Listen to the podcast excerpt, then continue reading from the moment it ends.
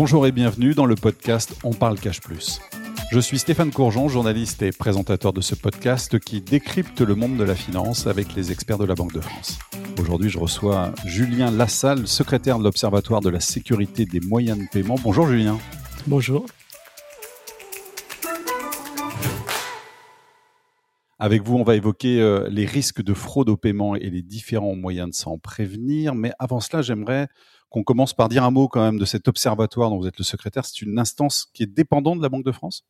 Alors c'est une euh, instance qui est euh, présidée par le gouverneur de la Banque de France et dont le secrétariat est assuré par la Banque de France, mais c'est surtout une instance qui rassemble un grand nombre d'acteurs du marché des paiements, des professionnels du paiement comme les banques, les systèmes de paiement par carte, mais qui associe aussi les représentants des utilisateurs des moyens de paiement. Donc on a des fédérations de commerçants, des associations d'entreprises comme le MEDEF par exemple, et on a des associations de consommateurs qui sont aussi des grands utilisateurs des moyens de paiement.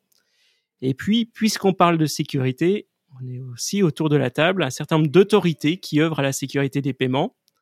Euh, les autorités du secteur financier comme la CPR bien sûr, mais aussi les forces de police, les forces de gendarmerie, le ministère de la Justice, vous êtes bien entouré. on est bien entouré et tout ce petit monde discute, travaille à trouver les bonnes solutions, les bonnes réponses aux questions qui se posent en matière de sécurité des paiements. L'activité de l'Observatoire à l'année, outre le rapport annuel dont je vais parler dans un instant, c'est quoi? L'Observatoire, c'est euh, deux sessions plénières sous la direction du gouverneur chaque année.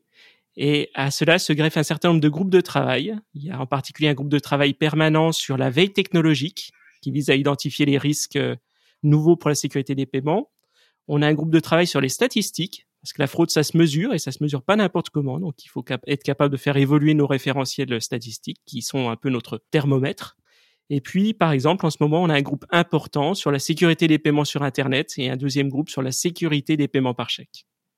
Et ces groupes-là, ils se réunissent euh, toutes les semaines, tous les mois, en fonction de, de l'intensité de leurs travaux. Et en ce moment, ça se réunit beaucoup, beaucoup malgré la crise. Alors en juillet dernier, euh, l'Observatoire a publié son, rapport annuel qui fait le point sur l'évolution des flux de paiement. C'est assez passionnant, on apprend beaucoup de choses. Bon, ça fait 90 pages, mais, mais, mais ça se lit. Donc l'évolution des flux de paiement, euh, l'état de la fraude, les actions qui sont mises en place pour sécuriser les paiements, qu'ils soient par carte, virement ou chèque. D'ailleurs, je, je préviens ceux qui nous écoutent, vous trouverez un lien vers ce rapport dans le descriptif de l'épisode. Alors avec vous, Julien, je voudrais qu'on fasse le point sur trois sujets. La sécurité des paiements par carte sur Internet, la fraude par l'ingénierie sociale, on expliquera tout à l'heure de quoi il s'agit, et puis la fraude au chèque. On va voir quels sont les risques et surtout les dispositifs pour euh, se protéger. D'abord les achats sur Internet, parce qu'évidemment ça, a explosé, on l'imagine, pendant la crise sanitaire. Est-ce que le taux de fraude a augmenté pour autant? Alors effectivement, vous avez tout à fait raison de dire que le, les paiements sur Internet ont explosé avec la crise. Hein. Effectivement, le e-commerce a pris le relais du commerce de proximité pendant les périodes de, confinement, bien sûr, mais le succès du e-commerce, il s'est prolongé bien au-delà et les consommateurs ont pris cette habitude de, de, de, consommer à distance ou de consommer via des modes de type click and collect où vous payez à l'avance sur Internet et vous allez chercher votre produit. Quand vous dites exploser, on a une idée Vous l'avez mesuré, cette explosion des, paiements? Aujourd'hui, si on regarde les flux de paiement sur Internet, par rapport à 2019, on est à, peu près 30% au-dessus. Donc, euh, il y, a effectivement quand même une progression euh, un gap. très nette. Et, ce taux de croissance, euh, on ne l'observait pas les années précédentes. On était sur 5%, quelque chose comme ça. Là, le taux a été multiplié par 4 à 5 du fait de la crise. Et pour autant, donc, le niveau de fraude, comment a-t-il évolué? Alors, le, niveau de fraude, il est resté stable. Ce qui est rassurant dans le fait que les, flux ont effectivement beaucoup augmenté et donc euh, il y avait un risque qu'on soit un petit peu plus vulnérable, qu'on ait des, internautes qui se sont mis au e-commerce alors qu'ils n'en faisaient pas forcément auparavant. Donc c'est autant de vulnérabilité en plus. Mais effectivement, le, le fait qu'on ait euh, ces dernières années beaucoup travaillé au renforcement de la sécurité des paiements par carte a permis au e-commerce de se développer très fortement sans être euh, plus vulnérable à la fraude. Il faut savoir que ça fait plusieurs années qu'on a engagé un mouvement de sécurisation des paiements sur Internet. Il y a eu depuis 2012 euh, à peu près le déploiement de l'authentification avec euh, les codes qu'on recevait par SMS. Et puis ces deux dernières années, sous l'impulsion d'une réglementation européenne, on a développé ce qu'on appelle l'authentification forte. L'authentification forte, ça consiste à utiliser deux facteurs d'authentification, donc deux facteurs de sécurisation du paiement au lieu d'un seul jusqu'à présent. Et généralement, les solutions les plus répandues, c'est des solutions euh, d'authentification par l'application bancaire sécurisée qui est proposée par la banque. Euh, C'est-à-dire qu'on nous demande de nous connecter à notre application ou on nous envoie un SMS, c'est ça en fait? En règle générale, au moment où vous payez sur Internet, votre application bancaire se réveille, vous envoie une notification. Vous cliquez sur l'application, vous saisissez une empreinte biométrique ou un code personnel et ça débloque la transaction. Et ce renforcement de la sécurité, il nous avait permis pendant huit ans de faire baisser le taux de fraude. Et puis cette année est un peu une année de consolidation, puisque mmh. le taux de fraude est globalement, a globalement été stable. Et ce, dans un contexte de très très forte progression des flux. Donc on peut considérer que c'est euh, une belle réussite encore pour cette année 2020.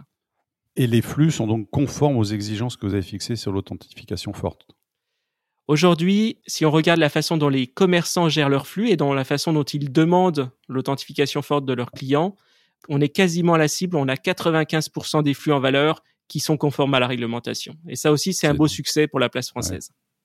Mais c'est-à-dire que toutes les cartes que nous possédons, toutes les cartes bancaires, utilisent elles aussi ce dispositif d'authentification? Parce que ça vient de la carte en fait. Hein.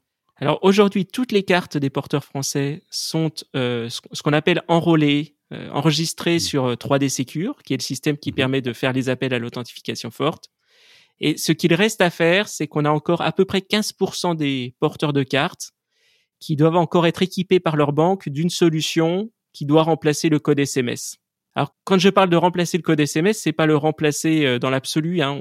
On, peut très bien avoir des solutions d'authentification où on conserve le code SMS et puis on rajoute une deuxième information qui est un code personnel. Et donc pour les utilisateurs qui par exemple n'ont pas de smartphone, n'utilisent pas d'application bancaire, eh bien cette solution SMS euh, plus mot de passe personnel, elle est tout à fait conforme à la réglementation. C'est vrai que vous disiez, euh, il reste encore un petit gap là de, de, 15%, mais les chiffres sont quand même impressionnants quand on regarde le rapport annuel, parce qu'on est passé euh, de 17% de, de, porteurs de cartes actives début 2020, et on est passé en un an et demi à 81, 85%. Donc vous avez des raisons d'être optimiste pour l'avenir en tout cas. Oui, ça a été un effort euh, absolument conséquent des banques. Et il faut savoir que euh, on avait mis en place, on avait défini un plan de migration qui prévoyait l'équipement des porteurs. Et la crise sanitaire est survenue à ce moment-là. Et malgré cela, en dialoguant avec les banques, on a su tenir le cap. Alors, on, a effectivement, on s'est accordé quelques mois supplémentaires en cours de route parce que c'était extrêmement contraignant de pouvoir équiper une grande masse de porteurs alors qu'on était en situation de confinement mais c'est un challenge qu'on a su euh, relever. Alors c'est pas nous Banque de France, hein, nous on a animé l'écosystème et les banques ont su répondre présent. C'est une vraie satisfaction. Alors je voudrais qu'on s'arrête quelques instants quand même sur cette authentification forte parce qu'on peut quand même s'interroger sur, sur la nécessité d'y recourir ou pas d'ailleurs dans, dans, tous les cas. Comment est-ce qu'on apprécie le niveau de risque? Parce que le consommateur, euh, effectivement, ça le rassure de voir qu'il y a une authentification. En même temps, parfois, il euh, faut quand même être honnête, ça, ça ralentit un peu le, le parcours client, c'est pas forcément toujours agréable, surtout quand c'est pour des petits montants. Quels sont vos conseils? Quelles logiques peuvent aider à prendre la décision? Alors, avant de parler de logique, il y a une réglementation qui s'impose. Mhm. Et la réglementation, elle nous dit que le recours à l'authentification forte, c'est la norme, c'est la règle désormais. Mais la réglementation reconnaît que dans certains cas pour lesquels le niveau de risque est euh, objectivement faible, on peut se passer d'authentification. Ces cas, euh, le cas le plus courant, c'est effectivement les petits montants. Sur Internet, jusqu'à 30 euros, les commerçants peuvent décider de ne pas appliquer d'authentification forte. Ils doivent le faire au bout d'un certain nombre de paiements consécutifs. C'est comme sur le sans contact. Sans contact en proximité, vous pouvez payer jusqu'à 50 euros, mais vous pouvez ne le faire qu'un certain nombre de fois consécutives. Au bout de cinq paiements, on va vous dire, il faut insérer votre carte dans le terminal. Hmm. Sur Internet, c'est pareil. Vous pouvez faire des paiements de moins de 30 euros à la chaîne, mais au bout du cinquième, votre banque vous dira ah non ce paiement-là je peux plus le laisser passer, je veux une preuve que c'est mon utilisateur légitime qui est en train de payer. Ça c'est c'est l'exemption la plus évidente. Maintenant, euh, on a une autre exemption qui est très largement utilisée par les commerçants, c'est que jusqu'à 250 euros, le commerçant peut, sur la base d'une analyse de risque, considérer que la transaction euh, correspond à une transaction courante de son client et donc présente un profil de risque réduit. Typiquement, si c'est un client habituel qui achète un bien qui est dans sa gamme de prix habituelle et qu'il se fait livrer chez lui dans une adresse connue du commerçant, alors on a tout un faisceau d'informations qui nous permettent de dire ça c'est pas un fraudeur. Maintenant, si quelqu'un qui achète euh, un livre par mois se met à acheter une télé à 10 000 euros et la fait livrer à une adresse inconnue, de toute évidence, on n'est pas dans une transaction à facture de risque euh, réduit. Et donc, ce qui est important dans, cette affaire-là, c'est que c'est au, au commerçant d'apprécier son appétence au risque. Un commerçant qui choisit de faire de l'authentification forte tout le temps, c'est conforme à la réglementation un commerçant qui décide que euh, pour des raisons de fluidité de parcours client, parce qu'il veut proposer du one click pour ses clients habituels, vous voyez certains géants de l'internet aiment bien faire ce genre de choses. Mmh, mmh. Eh bien, le commerçant peut choisir de se doter d'outils permettant d'analyser les risques et de choisir d'exempter certaines transactions. Dans ce cas-là, euh, le commerçant n'a pas le dernier mot c'est la banque du porteur qui va analyser les informations que lui envoie le commerçant et qui va dire oui, je suis d'accord avec le commerçant Intel, avec Amazon, avec ses discounts, et j'accepte de faire passer cette transaction sans authentification. Il faut savoir que en cas de fraude, parce que ça peut arriver, un, moteur de responsable, un moteur de risque, c'est pas c'est pas invulnérable. Hein. Eh bien, si c'est le mm. commerçant qui a demandé à ne pas faire d'authentification forte, c'est lui qui supporte le coût de la fraude. Alors que s'il y a une authentification forte, c'est la banque qui supporte le coût de la fraude. Donc, un commerçant qui a une forte aversion au risque et qui veut pas avoir de surprise, il a intérêt à faire de l'authentification forte systématique. Le commerçant qui est prêt à gérer son risque et qui veut donner de la fluidité dans ses parcours, il a intérêt à développer un moteur performant et qui sera, mhm. plus il sera performant, plus il sera reconnu par les banques qu'il a en face de lui et donc plus il aura d'exemption à l'authentification forte.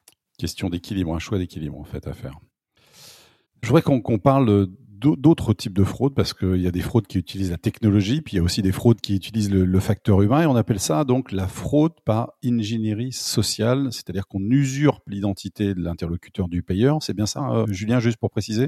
Exactement. Alors le terme ingénierie sociale, c'est un peu un gros mot de, jargonnage, d'expert, mais euh, on peut appeler ça de la manipulation, tout simplement. Et effectivement, c'est des techniques par lesquelles le fraudeur va amener le titulaire légitime de l'instrument de paiement, donc le porteur de la carte ou le comptable de l'entreprise, à faire une, une opération euh, illégitime à son profit. C'est-à-dire qu'on se fait passer pour un autre? Exactement. Alors c'est intéressant parce que ça existe aussi bien euh, dans des cas de fraude qui visent euh, les consommateurs sur du paiement par carte sur Internet, mmh. et puis ça mmh. touche les entreprises. si on veut continuer sur l'histoire des paiements par carte sur Internet, je peux vous donner un exemple très clair qu'on voit aujourd'hui sur lequel il faut être vigilant. On, a des solutions d'authentification forte extrêmement performantes du point de vue technologique. Donc les fraudeurs n'arrivent pas à les détourner, à les attaquer frontalement. Donc ce que font les fraudeurs, c'est qu'ils vont appeler le porteur de la carte, le client euh, d'une banque donnée, en se faisant passer pour le service antifraude, en disant Monsieur Lassalle, je vous appelle. On a noté un certain nombre d'opérations atypiques sur votre sur votre espace euh, bancaire ou sur votre carte. On a besoin de faire un test pour voir si euh, vos données de connexion sont compromises. Et donc, je vais vous, je vais générer une transaction fictive. Je vais vous demander de la valider et on va s'assurer que le processus va bien jusqu'à son terme. Et en pratique, ben, Monsieur Lassalle, moi en l'occurrence, euh, je vais recevoir un SMS comme quoi je suis en train de faire euh, un achat de, je sais pas, 850 euros sur le site de la Fnac. Mmh.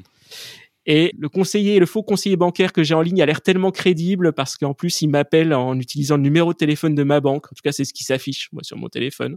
Donc, je vais me dire, bah, bah oui, c'est un test. Donc, je valide l'opération. Et ben là, non. Typiquement, euh, dans ces cas-là, c'est généralement que c'est un fraudeur qui est en train de vous appeler et qui vous manipule pour arriver à ses fins. Bon, s'il appelle Julien à la salle, il est mal tombé. Exactement. Avec moi, ça marchera pas. Mais euh, on voit malheureusement beaucoup de, de, personnes qui tombent dans le panneau.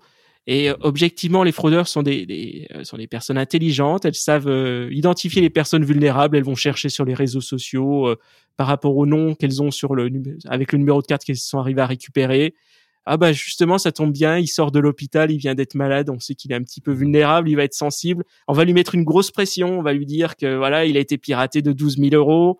Et avec ça, euh, vous avez des personnes qui, qui craquent et qui ne font pas attention aux signaux d'alerte que leur envoie leur, leur banque. On vous dit que c'est un paiement à la Fnac de 800 euros, c'est c'est pas un test. et euh, c'est un message important à passer à toutes les personnes en tant que citoyens, consommateurs. Une banque, ça vous demande jamais de faire des tests. Hein. Une banque, euh, elle a des infrastructures pour faire des tests. Elle est capable d'identifier si vous avez été fraudé. Elle ne vous demandera pas de le faire à, sa place. Voilà, ça, c'est un message important qu'il faut qu'on vient de rappeler. plus grave, c'est quand évidemment encore, alors ça l'est déjà là évidemment pour les particuliers, mais c'est plus grave encore quand ça touche des entreprises, parce que là on, parle de sommes qui peuvent être considérables, mais comment ces fraudeurs arrivent à tromper la vigilance d'entreprises ou d'un service comptable? Sur, sur, les entreprises, on a vraiment deux modes opératoires aujourd'hui qui, qui, existent, alors qui heureusement euh, ne, se développent pas trop, hein, parce que les, les banques mmh sont, les banques et les entreprises sont de plus en plus vigilantes. Le premier, c'est ce qu'on appelle la fraude au président. C'est quelque chose qui existe depuis euh, au moins cinq ans. Euh, c'est une technique par laquelle le fraudeur va appeler les services comptables d'une entreprise en se faisant passer généralement pour le, par le, pour le président, le président directeur général, en ayant pris soin de collecter au préalable tout un tas d'informations sur l'entreprise, sur euh, son secteur d'activité, éventuellement trouver quelques vidéos sur Internet où le président s'exprime. Ça permet de, de donner de la crédibilité, de limiter un petit peu, de prendre son accent.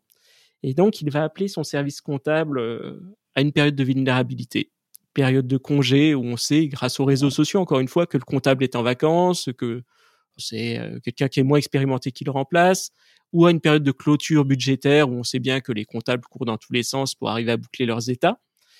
Et donc, il va appeler comme ça euh, un vendredi soir à 19h30 en disant Je suis en train de conclure un, un gros contrat avec une entreprise qui éventuellement est d'ailleurs déjà connue de, l'entreprise qui l'attaque. Et pour pouvoir euh, finaliser ce contrat euh, tout de suite, j'ai besoin d'un virement en toute urgence, euh, d'un montant généralement important, hein, puisqu'il s'agit du, du, cadre de l'entreprise, 15 000 euros, 50 000 euros. Ça peut aller jusqu'à combien, Julien? Les cas que vous avez vus extrêmes. Sur les cas extrêmes qu'on a vus au tout début, c'était même dans certains cas des entreprises du CAC 40 et c'était plusieurs millions d'euros. D'accord. Aujourd'hui, bon, les, grandes entreprises sont globalement assez armées, mais je vais vous expliquer en détail euh, comment se prémunir contre ce, type de fraude. Il y a une autre, il y a un autre type de fraude aussi? Parce qu'il y, a, y a la fraude au président, vous disiez, puis ils sont très malins, donc ils ont d'autres techniques, j'imagine. Oui, la fraude au président, c'était un petit peu le, c'était un peu la version zéro. Et puis aujourd'hui, on a une version, euh, une autre forme de manipulation plus élaborée. Ça consiste pour les fraudeurs à intercepter les factures des entreprises. Vous avez un contrat entre une entreprise A et une entreprise B, vous mettez entre les deux, vous interceptez dans, soit dans les enveloppes postales, soit dans les canaux de communication électronique les factures. Vous ajoutez à la facture un joli petit courrier en tête, tout ce qu'il y a de plus crédible avec la signature du patron ou du comptable qui va bien pour dire nous avons changé de coordonnées bancaires, merci d'opérer votre virement vers ce nouveau compte. Vous remettez dans le circuit normal, L'entreprise reçoit ça, elle prend note du changement de coordonnées bancaires de son fournisseur, sans forcément s'inquiéter que ces coordonnées elles pointent vers un, autre pays de l'Union européenne, ce qui peut être parfois surprenant. Si le compte se trouve localisé euh, sans qu'on sache pourquoi euh, en Slovénie, en Allemagne, bon, les entreprises se posent pas forcément de questions là-dessus, règlent vers ces nouvelles coordonnées bancaires. Et puis, généralement, il faut un petit peu de temps pour que le fournisseur se rende compte qu'il n'a pas été payé dans les délais. Et au moment où il s'en rend compte, bah, il s'est déjà écoulé plusieurs jours, plusieurs semaines. Et alors là, recouvrer les fonds, c'est mm. une autre paire de manches. Voilà, ça c'est le, le, deuxième type de fraude très difficile à, à identifier quand on n'a pas un minimum de sensibilisation sur ces mm. questions-là. Oh, Julien, on imagine quand même que la mise en œuvre de ce type de fraude a dû considérablement augmenter ces derniers mois euh, pendant la crise sanitaire, non? Ce, type de fraude, euh, en tout cas les, attaques visant le milieu professionnel, effectivement, ça a fait plus de dégâts en 2020 puisqu'on a une fraude qui a progressé de près de, 100 millions d'euros. Mais il y a deux facteurs à cela. Il y a le facteur effectivement de plus grande vulnérabilité ou désorganisation des entreprises. Ça, c'est une réalité. Hein. Les services comptables qui ont appris à travailler tout d'un coup de façon éclatée, alors qu'on avait l'habitude que tout était bien bien sécurisé au bureau. Euh, ça, ça, ça a pesé. Et puis il y a un deuxième facteur qui est très conjoncturel, c'est que les fraudeurs, toujours très inventifs, sont arrivés à attaquer certains dispositifs gouvernementaux qui ont été mis en place pour lutter contre le mmh. contre les effets de la crise et notamment euh, il y a eu de la fraude au dispositif de chômage partiel où effectivement des, des fraudeurs se sont fait passer pour des entreprises en se déclarant euh, bénéficiaires légitimes d'aide du gouvernement. Bon, ça n'a pas duré longtemps, mais ils sont arrivés à exploiter quelques vulnérabilités dans les dispositifs de contrôle. C'est des dispositifs qui sont mis en place très très vite pour répondre aux besoins de l'économie. Et malheureusement, la précipitation euh, a tendance à ouvrir quelques failles. On sait que les fraudeurs, euh, le talent pour aller identifier ces, ces petites failles. Et ça explique une partie de la hausse observée en, en 2020 et on considère que cette partie-là, elle va, elle va disparaître Vous parliez tout à l'heure d'entreprises du CAC 40 qui pouvaient être touchées, mais euh, il faut pas se leurrer. Les, TPE, les PME euh, ne sont pas épargnés euh, pour autant. C'est quoi finalement la ligne de défense contre ces fraudes pour tout type d'entreprise? La, première ligne de défense, c'est vraiment l'entreprise elle-même. C'est-à-dire qu'il faut savoir que ce type de fraude existe et que la, meilleure défense qu'on peut avoir, c'est le respect des procédures. Donc contre la fraude au président, qu'on soit en période de stress ou pas, il convient d'appliquer les règles. S'il faut deux signatures pour euh, faire un faire un paiement, même si c'est le patron qui le demande au téléphone. D'ailleurs, vous n'avez sans moyen d'authentification que c'est vraiment le patron. Il faut appliquer les règles. Donc un un deuxième contrôle qui permet d'avoir un regard extérieur de quelqu'un qui est capable de dire oh là stop, on est en train de faire une bêtise. Sur la fraude par euh, usurpation du, fournisseur, Là, il y a un deuxième message important, c'est qu'un changement de coordonnées bancaires, c'est une opération à risque. C'est vrai dans tous les secteurs d'activité, c'est vrai quand on est particulier, qu'on euh, doit payer quelqu'un. Et donc, on ne fait pas un changement de coordonnées bancaires de quelqu'un qu'on connaît sans euh, prendre un minimum de précautions. Et quand vous le recevez par courrier, faire un contre-appel au comptable de l'autre entreprise pour, demander euh, est-ce que vous êtes bien passé dans le bon réflexe, effectivement. C'est un réflexe, c'est bête, c'est simple et ça prend mmh, pas long, mmh. ça prend pas de temps. Est-ce que la banque, c'est aussi une autre ligne de défense? Alors, la banque, oui. La banque, elle a l'obligation de protéger son client, mais elle ne peut pas faire grand-chose quand euh, la personne qui valide le paiement a tous les moyens pour le faire. On considère que la banque, et la justice l'a confirmé, a une obligation de vigilance. Donc, quand elle voit une entreprise qui fait un paiement dont les caractéristiques sont vraiment atypiques, donc une entreprise qui ne paye que des fournisseurs en France, par exemple, et qui tout d'un coup se met à payer un fournisseur à l'autre bout de l'Europe, ça peut allumer un petit warning. Si la, banque voit passer un, paiement d'un montant qui est disproportionné par rapport à l'activité normale de l'entreprise, elle peut aussi euh, s'en alerter et recontacter l'entreprise pour demander une validation, un simple, contre-appel au comptable, par exemple, pour dire on a, on a identifié tel, tel paiement, on l'a mis en attente, est-ce que vous nous confirmez qu'on peut le débloquer? C'est une deuxième ligne de contrôle, c'est un filet de sécurité euh, maintenant, il ne faut pas s'attendre à ce que la, banque puisse euh, gérer la sécurité à la place de l'entreprise. Donc c'est complémentaire, mais ça ne peut pas s'y substituer entièrement. Et vous, à la Banque de France, vous avez un rôle à jouer aussi de sensibilisation peut-être auprès des, banques justement? Ce rôle de sensibilisation, effectivement, on l'opère euh, déjà en tant qu'animateur de l'Observatoire de la sécurité des moyens de paiement. On communique largement lors des publications de nos rapports ou lorsqu'on a des alertes. Et puis, en matière de paiement, on est le surveillant des banques. Donc, on veille à ce qu'elles euh, répondent aux, exigences qu'on leur impose en termes de, vigilance client, de sensibilisation du client. On s'efforce aussi de sensibiliser les entreprises, mais c'est pas nos clientes. Et donc, on compte beaucoup sur le relais par les banques et par les associations professionnelles pour porter les messages. Pour terminer, euh, Julien, je voudrais qu'on parle du chèque, euh, parce que alors évidemment le, chèque, son usage chute d'année en année. On est, ça a chuté de 25% en 2020. En revanche, ce qui est assez surprenant, je ne sais pas si ça l'est d'ailleurs, vous allez nous le dire, mais son taux de fraude, en tout cas, c'est celui qui se dégrade le plus. Comment vous l'expliquez? Le, chèque, euh, c'est un problème entre guillemets pour nous parce que c'est effectivement un instrument de paiement papier sur lequel on n'a pas de dispositif euh, avancé de type authentification. Mmh. Et on ne découvre les chèques frauduleux qu'une fois qu'ils qu'ils ont été remis aux banques, ce qui est un petit peu tard en fait, parce qu'à ce moment-là, vous avez déjà accepté le chèque en paiement et, et vous n'avez plus forcément la, la, possibilité de remettre la main sur le fraudeur. Et ça, les fraudeurs le savent. Ils savent que c'est un, un, moyen de paiement qui est relativement vulnérable, qui ne les expose pas trop, parce qu'il y a un découplage entre le moment où la fraude est réalisée et le moment où la relation avec la banque se passe. Et donc, effectivement, euh, c'est un moyen de paiement qui n'a pas évolué depuis des années. Hein, donc, les fraudeurs le connaissent bien, ils en connaissent les limites. Et ils savent que euh, bah, les, comportements des personnes qui encaissent, qui gèrent des chèques, sont pas forcément euh, aussi vigilants qu'ils le devraient. C'est combien le montant de la fraude au chèque, Julien, en 2020 On a une idée? Enfin, j'imagine qu'à l'Observatoire, vous l'avez, cette idée? Exactement. la fraude au chèque, c'est à peu près 540 millions d'euros en 2020. Ah. Donc, ah c'est 40% de la fraude au moyen de paiement. C'est une part qui, euh, qui, qui, a beaucoup augmenté ces dernières années. Et c'est vrai mmh. que c'est l'instrument de paiement qui, en proportion du nombre de transactions, est le plus fraudé.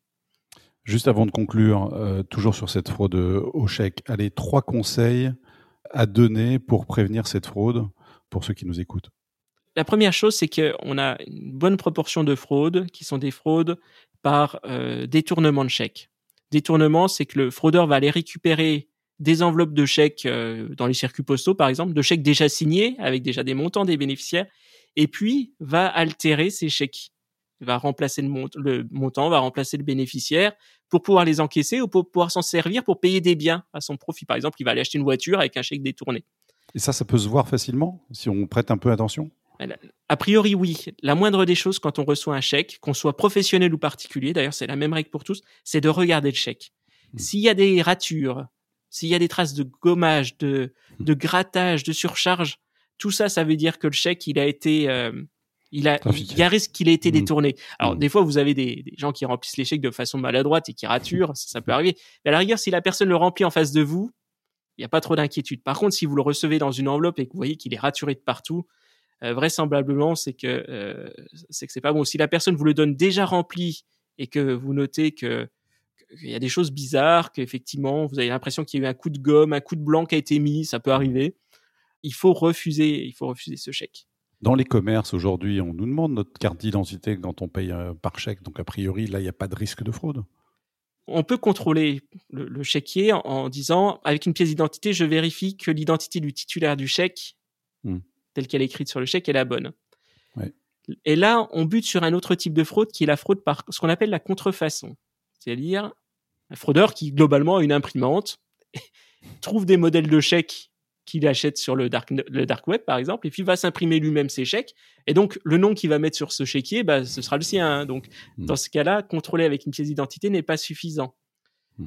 Quand on est professionnel, et qu'on encaisse des chèques, qu'on a vocation à encaisser des chèques de façon régulière, c'est le cas de la grande distribution, c'est le cas du commerce globalement, mm. il y a un intérêt à souscrire à des services qui permettent de vérifier euh, si le chèque n'a pas été déclaré comme perdu, volé, ou s'il s'agit d'un type de contrefaçon de référence déjà connue, déjà déclarée. Et ça, ça on peut le savoir euh, instantanément? Exactement. Il existe un certain nombre de services. Alors, il y a le service euh, Vérifiance qui est euh, directement branché sur le, euh, le fichier d'échec irrégulier de la Banque de France, mais il y a d'autres mhm. services équivalents proposés par des prestataires privés qui dotent le commerçant d'un petit lecteur de chèques.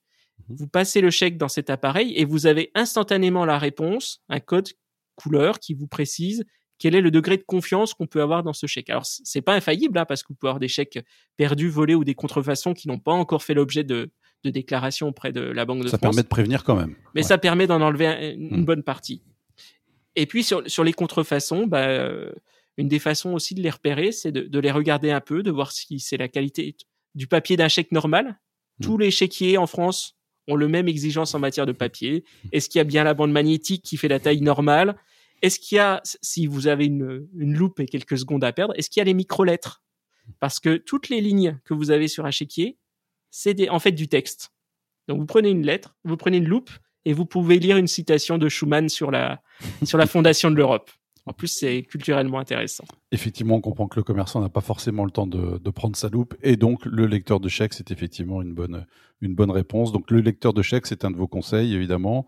Vérifier qu'il n'y a pas d'anomalie sur le chèque du débiteur. Et puis, au moindre doute, on a bien compris de, de le refuser immédiatement. En conclusion, euh, Julien, quand on regarde les chiffres de votre rapport annuel, on constate globalement la fraude, elle est plutôt, elle a plutôt été maîtrisée dans, ce contexte de crise sanitaire qui a, impacté les méthodes de paiement des, ménages et des professionnels. Il y a encore quand même des vulnérabilités. Euh, quel serait votre message, Julien, pour terminer? Le message le plus important, c'est que malgré le développement assez phénoménal de la technologie, vraiment des systèmes très aboutis en matière de, de lutte contre la fraude, il ne faut pas s'attendre à ce que la technologie puisse entièrement se substituer à l'humain. Donc la sécurité des paiements, c'est l'affaire de tous. Euh, détenir des moyens de paiement, c'est pas anodin. Alors effectivement, quand on nous les remet euh, auprès notre banque, on signe euh, un, contrat où il y a plein de choses écrites que personne ne lit, ça c'est une évidence. Mais il faut être vigilant que on a des responsabilités vis-à-vis de nos moyens de paiement. Si on est négligent, on est responsable et redevable euh, en cas de fraude. Et donc, il faut avoir vraiment les, les, bons réflexes quand on quand il se passe quelque chose d'anormal, on vous appelle avec un climat, par exemple, anxiogène, c'est le c'est ce qui se passe pour les fraudes par ingénierie sociale.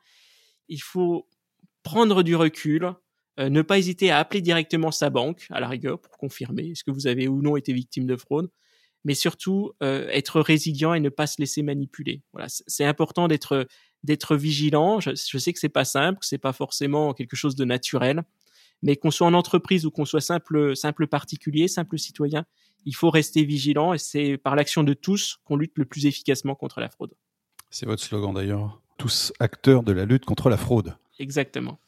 Merci beaucoup, Julien Lassalle, de nous avoir euh, éclairé. Merci à vous de nous avoir suivis. C'était euh, On parle cash plus, le podcast qui décrypte le monde de la finance avec les experts de la Banque de France. À bientôt. Merci.